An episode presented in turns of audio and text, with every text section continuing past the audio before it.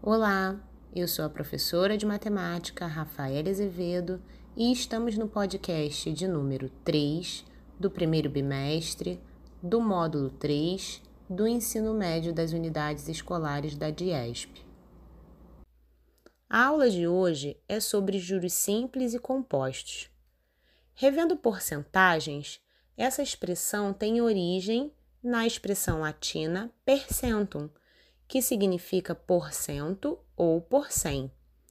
O símbolo que aparece depois dos números deve ser lido por cento e representa uma fração de denominador 100.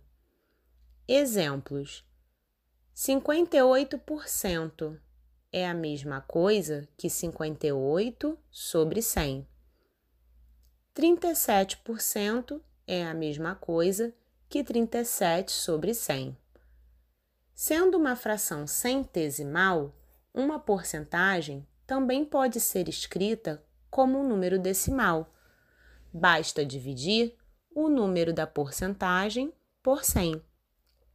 Nesse exemplo dos 37%, bastaria dividir 37 por 100 e encontraríamos 0,37.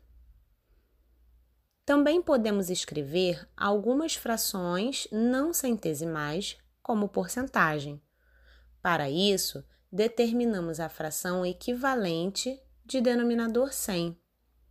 Exemplo: 3 quartos. Para eu encontrar o denominador 100, basta multiplicar o 4 por 25. E o que eu faço no denominador, tenho também que fazer no numerador. Logo, multiplicarei o numerador também por 25 e encontrarei 75 sobre 100. 75 dividido por 100, que é a mesma coisa que 75%. Agora, a porcentagem de um número. Quando eu quero calcular a porcentagem de um número, basta transformar a porcentagem em número decimal e multiplicar por esse número. Exemplo: 25% de 425.212.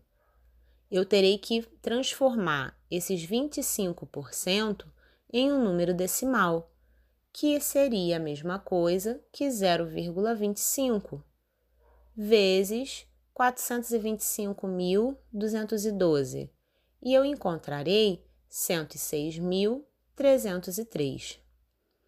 Agora, falando sobre os juros simples, utilizamos a fórmula J de juros simples, que é igual a C, o capital, o dinheiro, vezes I, que é a taxa de juros, que é representada através da porcentagem, vezes T, que é o tempo, que é dado ao dia, ao mês, ao ano.